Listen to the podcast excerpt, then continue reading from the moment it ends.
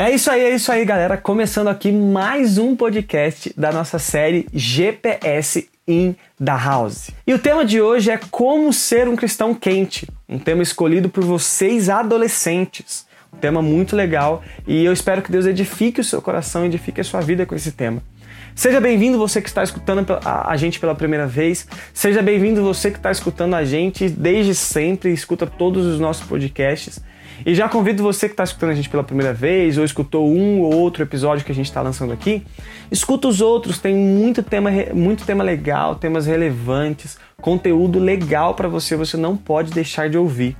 E sem mais delongas, vamos então para o nosso podcast GPS in the House. Que Deus te abençoe, tamo junto, vamos lá. E a pergunta que nós vamos responder hoje, como já disse, é como ser um cristão quente. De novo, é um tema escolhido pelos adolescentes da Igreja Batista Memorial, por vocês mesmos que estão aí me escutando. E é uma pergunta muito interessante. Gente, daria para falar várias coisas para responder essa pergunta. E mas antes de responder essa pergunta, eu gostaria de deixar algo claro aqui em relação a esse tema. Quando pensamos em um cristão, em ser um cristão quente, o que vem na nossa mente não é aquele cristão cheio de experiências sobrenaturais para contar não é aquele que sempre está nos trabalhos da igreja e nem é aquele que sempre é o primeiro a levantar a mão para ser voluntário de alguma coisa na igreja. Não é esse. Não é quanto tempo você tem de igreja, quanto tempo você tem de cristão. Não é isso.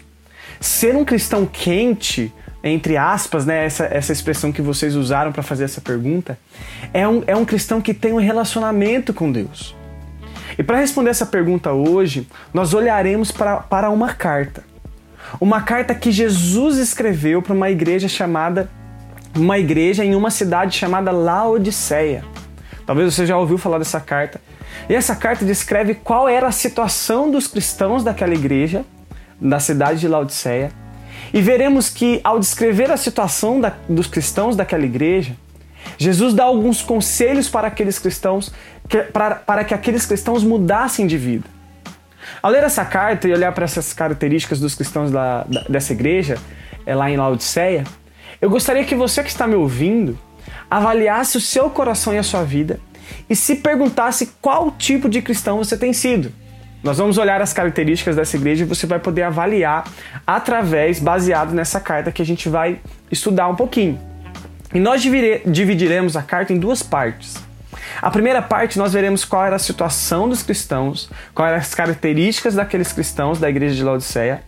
E a segunda parte nós veremos alguns conselhos que Jesus dá para aquela igreja, para que os cristãos mudassem de vida e voltassem a viver uma vida que agrada a Deus. Eu já dei aqui um spoiler, parece que aqueles cristãos não estavam vivendo uma vida que agradava ao Senhor. Então, vamos lá, abra sua Bíblia comigo em Apocalipse capítulo 3, versículo 14.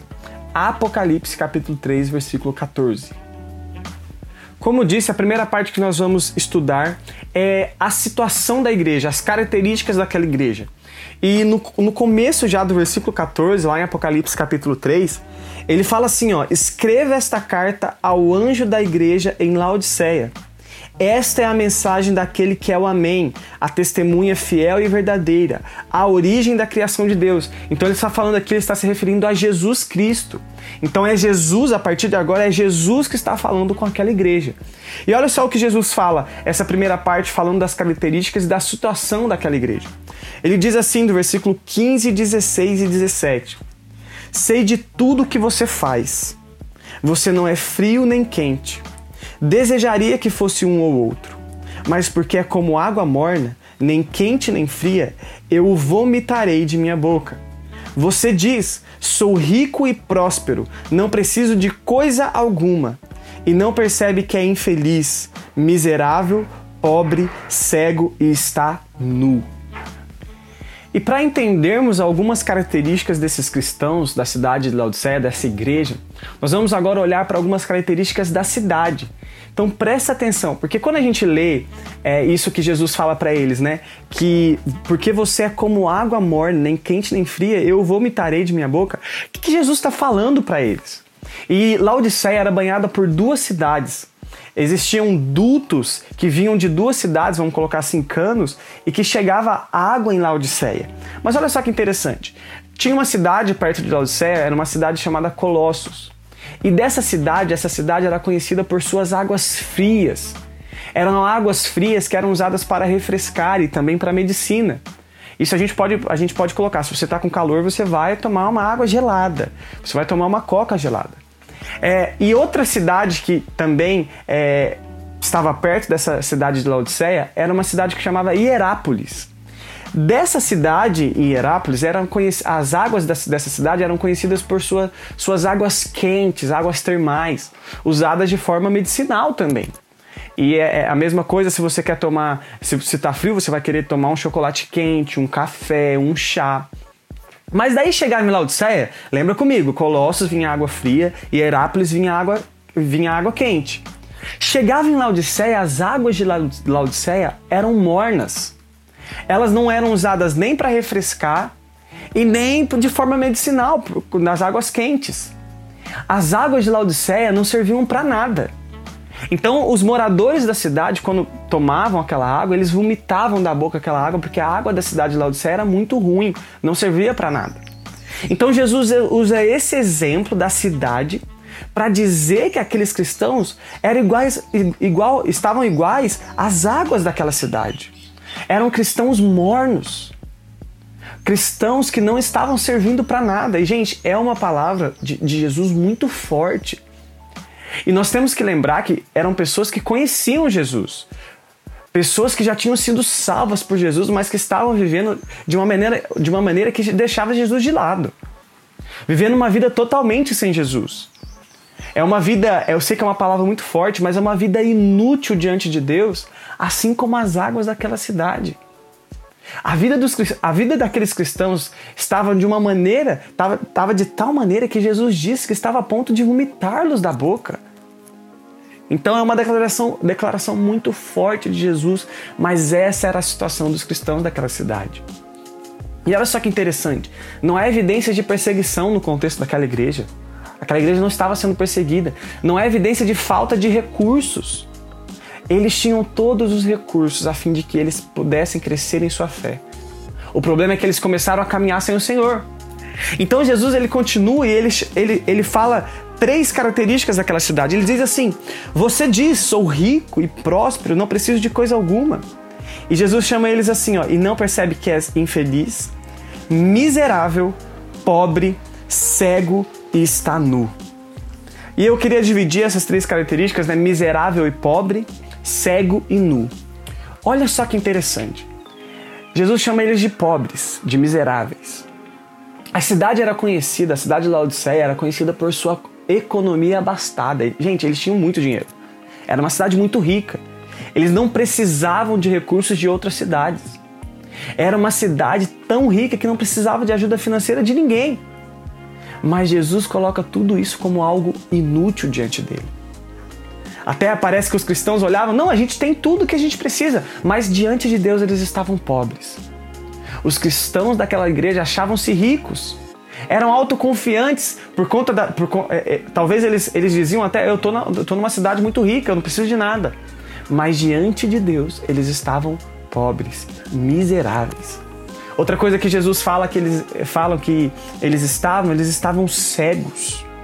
E gente, a cidade era conhecida por sua medicina, especificamente na, na área de oftalmologia. Olha só que interessante. Eles produziam uma pomada usada para fazer colírio para os olhos. E essa pomada era muito conhecida. Esse colírio que saía de Laodiceia era muito famoso naquela região. Mas diante de Deus, eles estavam cegos porque eles confiavam tanto na sua medicina e em suas mãos humanas que eles esqueciam de confiar no Deus que deu a salvação para eles. Outra característica que Jesus chama, da, é, fala daqueles cristãos, é, ele fala, né, miserável, pobre, cego e está nu. Olha só outra coisa que a cidade era conhecida. A cidade era conhecida por sua pro produção de malha, de lã. Era a maior produção de, de, de lã da Ásia. Na cidade eles produziam uma lã negra que era muito famosa na época, era vendida para o resto do mundo.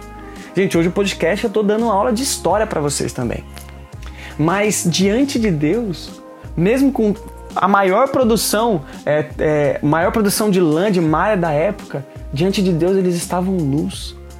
nada daquilo que a cidade tinha, daquilo que eles achavam que estava sobrando, nada disso os fazia melhor. Jesus usa as características da cidade para mostrar para os cristãos dali que o que eles achavam que tinham de sobra, na verdade, estava faltando. A igreja de Laodiceia era uma igreja cheia de indiferença.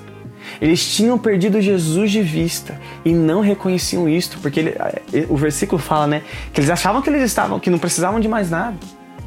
Eram cristãos mornos, autoconfiantes, autossuficientes, vivendo uma vida como se não conhecesse o Senhor Jesus. E agora eu gostaria que você que está me ouvindo parasse para avaliar a sua vida baseado nessas características. Quanto dessas características que nós acabamos de ler sobre os cristãos lá dessa igreja em Laodiceia se parece comigo e com você? Será que estamos sendo cristãos como esses que viviam em Laodiceia? Cristãos autossuficientes, autoconfiantes, cristãos que confiam na própria força, confiam naquilo que acham que está sobrando. E como eu disse que nós dividiríamos essa carta em duas partes, a segunda parte é, são conselhos de Jesus há uma esperança para essa igreja. Jesus exorta, gente, é, eu falei, são palavras muito fortes de Jesus para essa igreja. Mas Jesus exorta, Jesus bate, mas ele dá uma esperança.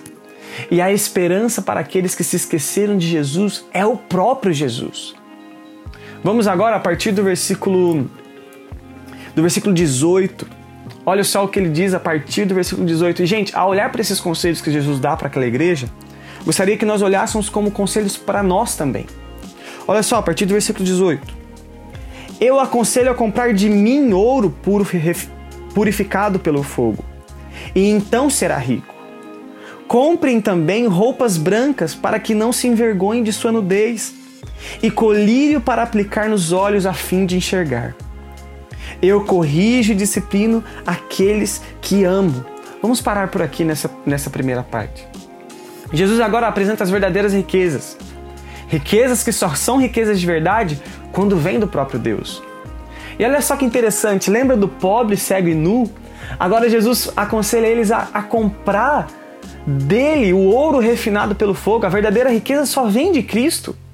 E quando ele fala ouro refinado pelo fogo, esse ouro purificado pelo fogo, traz a ideia de que algo que não perde o brilho, não perde o valor. Daí Jesus continua, lembra que Jesus chama eles, que eh, falam que eles estavam nus. Agora ele fala que para comprar dele roupas brancas, para que não se envergonhem da sua nudez. Só Jesus cobre a nossa nudez. E lembra do colírio da, que Jesus chama eles de, que estavam cegos, falam que aqueles cristãos estavam cegos. Agora Jesus diz também: comprem de mim colírio para aplicar nos olhos, a fim de enxergar. E Jesus, ele, Jesus, ele continua falando que ele só repreendeu aquela igreja porque Jesus ama aquela igreja. Jesus só repreende aquela igreja porque ele ama aquela igreja. Jesus já demonstrou um amor perfeito por nós ao derramar seu sangue na cruz, a fim de que nos, fizesse, nos fizéssemos livres da condenação. O que devemos fazer diante de tudo que ele fez por nós é pararmos de confiar em nós, nossos próprios recursos, é pararmos de sermos cristãos mornos. Quando olhamos para essa nossa pergunta desse podcast, como ser um cristão quente? Agora eu gostaria mais uma vez de olhar para essa carta. Eu gostaria a, a, os próximos versículos que eu vou ler para que vai que vai eh, que é os próximos versículos que encerra essa carta ele dá duas coisas, dois passos que aqueles cristãos da igreja precisavam fazer, que eu queria que se tornasse os nossos passos. O primeiro passo, ele coloca no final do versículo 19. Ele fala assim: Por isso, seja zeloso e arrependa-se. Arrependimento é o primeiro passo para voltarmos para o Senhor Jesus. Nós precisamos mudar de vida. Nós precisamos buscar uma vida de santidade dia e noite, pois foi para isso que nós fomos chamados.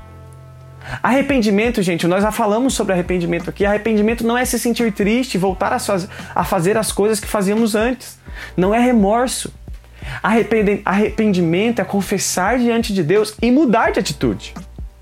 A mudança ocorre primeiro em nosso coração. para aí sim a nossa prática, as nossas ações mudarem também. Nós já nos avaliamos e todos nós estamos longe de ser aquilo que Jesus quer de nós. Todos nós. Todos nós temos algo para mudar, todos nós temos algo para melhorar. E isso passa pelo arrependimento. Passa por confessar o nosso pecado diante de Deus e realmente mudar de atitude. Já, eu já disse aqui que Jesus ele repreende aquela igreja porque Jesus ama aquela igreja e não quer ver aqueles cristãos do jeito que eles estão. Jesus quer ver mudança. Jesus quer que aqueles cristãos mudem e vivam uma vida a fim de agradá-lo. Que não vivam uma vida de diferença, de autoconfiança, de autossuficiência. Por isso Jesus repreende. E Jesus logo após de repreender, Jesus dá esses conselhos que nós acabamos, acabamos de ver, e Jesus fala para eles: arrependam-se. Por isso, para gente, isso para você que está me ouvindo também, arrependimento é o primeiro passo para voltarmos é, a viver uma vida de santidade, uma vida que agrada ao Senhor. A segunda coisa, e a gente vai é, terminar de ler, de ler o, o, essa carta que nós estamos lendo, é relacionamento com Deus. Daí você me pergunta, Natan, da onde você tirou relacionamento nessa carta? Olha só o que ele, ele continua o texto, é, versículo 20. Preste atenção, estou à porta e bato. Se, eu, se você ouvir a minha voz e abrir a porta, entrarei e juntos faremos uma refeição como amigos. Se você outra, outra, outras traduções da Bíblia traz essa é, questão de, de ceia.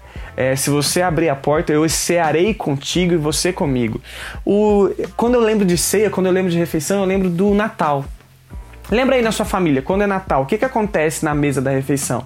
Relacionamento. Você conversa, você ri, você é, troca ideia. E o que Jesus está falando aqui, quando ele fala que estou a porta, estou batendo na porta e para a gente abrir, ele não está falando com pessoas que não o conhecem. Ele está falando de pessoas que o conhecem, mas se esqueceram completamente dele. Imagina comigo a igreja de Laodiceia é, num domingo para fazer o culto Daí eles estão lá louvando, dizendo que estão louvando ao Senhor, é, estão lá prestando culto, mas Jesus está fora da igreja, batendo na porta da igreja, e tipo, oh, deixa eu entrar. Vocês estão falando que estão fazendo um culto para mim, mas eu, eu tô aqui fora. É mais ou menos essa a ideia. Aquela igreja estava vivendo como se não conhecesse o Senhor. Talvez eles faziam os cultos, as reuniões, mas Jesus não estava nisso. E quando pra gente hoje, quando a gente olha para isso, Jesus falando, eis que estou à porta e bato, o que ele está querendo falar comigo e com você? Ele está querendo falar que ele, ele, ele quer entrar na nossa vida, em toda a nossa vida, em todas as áreas da nossa vida. E nós precisamos abrir a porta dos nossos corações para Ele diariamente. Quando eu falo isso, eu não estou falando que você deve se converter todos os dias. Não é isso. Você se converte uma vez Jesus entra no seu coração. Mas muitas vezes nós fazemos assim. Imagina comigo você conversando com Jesus na, em sua oração e você fala para Jesus: Jesus, cuida do meu futuro. Jesus, cuida da minha família. Mas você não entrega para Jesus é, o seu presente, você não entrega para Jesus a sua escola, as atividades na sua escola. Você entrega só uma parte da sua vida para Jesus. Você confia só numa parte. Você depende de Jesus só em algumas partes da sua vida, não na sua vida inteira. E Jesus quer que você abra a porta do seu coração. Porque quando você abre, quando nós entrarmos, quando nós entrarmos não, quando nós abrirmos a porta do nosso coração, ele fala que ele vai entrar e ele vai fazer uma refeição conosco como amigo. E por isso que eu falei que é relacionamento, porque quando eu penso em ceia, quando eu penso em refeição, eu penso que é um momento de comunhão. Imagina a ceia de Natal da sua casa. É um momento de comunhão, um momento que todo mundo senta na mesa, todo mundo brinca, conversa. Então, quando ele fala que vai ceiar com a gente, vai ter uma refeição, traz esse sentido de comunhão, de intimidade. Jesus quer relacionamento. O cristão quente é aquele que tem um relacionamento com Jesus. E gente, nós precisamos entender que Jesus ele não precisa do nosso relacionamento. Se nós, ah, se nós tivermos relacionamento com Jesus, Jesus não é mais Jesus, mais Deus por, por causa disso. Ah, se nós não tivermos relacionamento, Jesus não é menos Deus por causa disso. Quem precisa desse relacionamento sou eu. Quem precisa desse relacionamento é você. É impossível ser um cristão quente sem ter esse relacionamento com Jesus. E é impossível ter um relacionamento com Jesus se lemos a palavra de Deus, se oramos uma vez por semana, ou uma vez por mês, ou só quando a gente vai na igreja. Relacionamento é intimidade. E se a intimidade é coisa para fazer todos os dias. Se não temos esse relacionamento, se nós não temos intimidade com, intimidade com Jesus, é impossível sermos cristãos quentes. Impossível. E esse relacionamento, quando nós temos intimidades com Jesus, intimidade com Jesus, quando nós temos relacionamento, esse relacionamento afeta totalmente na nossa vida, nas nossas práticas, nas nossas ações. E Jesus ele termina a carta mostrando a esperança de que um dia nós, discípulos de Jesus, moraremos com ele eternamente em um lugar perfeito, num relacionamento perfeito com ele. Olha só o que ele diz no versículo é, nos últimos versículos versículo 21 e 22. O vitorioso se sentará comigo em meu trono, assim como eu fui vitorioso me sentei com meu Pai em seu trono. Quem tem ouvidos para ouvir, ouça o que o Espírito diz às igrejas. Essa é a nossa esperança. A nossa esperança como cristãos é que um dia nós moraremos eternamente com Cristo, num relacionamento perfeito. Mas enquanto nós não chegamos lá, nós temos responsabilidades aqui nessa terra. E, gente, essa carta talvez é um dos textos mais lindos para mim do Novo do Antigo Testamento. É um dos textos mais legais que eu acho da Bíblia. Porque Jesus é muito duro com aquela igreja. Jesus é muito duro com nós, com a, com a gente, mas o que, que ele fala? Ele fala que ele só está repreendendo aquela igreja porque ele ama aquela igreja. E isso é para mim para você, ele nos repreende, ele quer que a gente mude de vida porque ele nos ama. Mas eu, eu gostaria de terminar esse podcast com outro versículo. Olha só o que diz lá em 2 Timóteo, capítulo 2, versículo 13. 2 Timóteo, capítulo 2, versículo 13. Ele fala assim: se formos infiéis, ele permanecerá fiel, pois não pode negar a si mesmo. Eu gostaria de terminar esse podcast que a gente já viu que o arrependimento é o primeiro passo, que o relacionamento tem muito a ver com essa questão de sermos cristãos quentes, essas características da cidade que nós precisamos é, nós precisamos olhar para os conselhos de Jesus para esses para os cristãos daquela cidade e aplicar isso para a gente também. Comprar do Senhor ouro comprar do Senhor colírio vestes brancas. Nós já entendemos que ele só nos repreende ele só é duro com aquela cidade com a gente porque ele nos ama mas eu queria terminar esse podcast falando da fidelidade de Deus. Porque a fidelidade de Deus independe da nossa fidelidade. Não são as minhas ações, não, é a, não são as suas ações que vai fazer Deus ser mais fiel com a gente ou menos fiel. A fidelidade de Deus é porque Ele é fiel. Ele é assim. Independe da minha fidelidade. Nós somos humanos, nós somos pecadores. A nossa vida quase sempre é marcada por inconstância e indisciplina. São marcadas pelas características, por essas características que nós vimos nessa igreja na Odisseia. E quando olhamos para essas características em nós, nós precisamos lembrar que nós temos um Deus que é fiel, mesmo quando nós somos infiéis. Se você, assim como eu, é, e eu tô eu, realmente, é, gente, quando eu olho para essa cidade, quando eu olho para as palavras de Jesus para essa cidade, eu vejo que eu preciso melhorar muito. Eu sou muito autoconfiante, eu sou muito autossuficiente, eu preciso melhorar, eu preciso ser um cristão mais quente. E quando eu falo quente é de relacionamento, é de, de essa questão do arrependimento, a questão de intimidade com Jesus, nós precisamos melhorar. Mas nós precisamos entender que não é por fazer isso que Deus vai ser mais fiel pra gente. Não é por fazer isso que Deus vai ser, por não fazer isso que Deus vai ser menos fiel. Deus é fiel, independente da minha e da sua fidelidade. Mas nós, como discípulos de Jesus, nós precisamos seguir os passos de Jesus. Nós precisamos realmente viver uma vida que coloca Jesus no centro, no centro, viver uma vida que ama Jesus acima de todas as coisas, porque quando nós fizermos isso, aí sim nós seremos cristãos quentes e seremos diferença no lugar onde referência de Jesus no lugar onde em qualquer lugar onde a gente vai estar Seremos referência de Jesus na nossa escola, na nossa casa, na nossa família.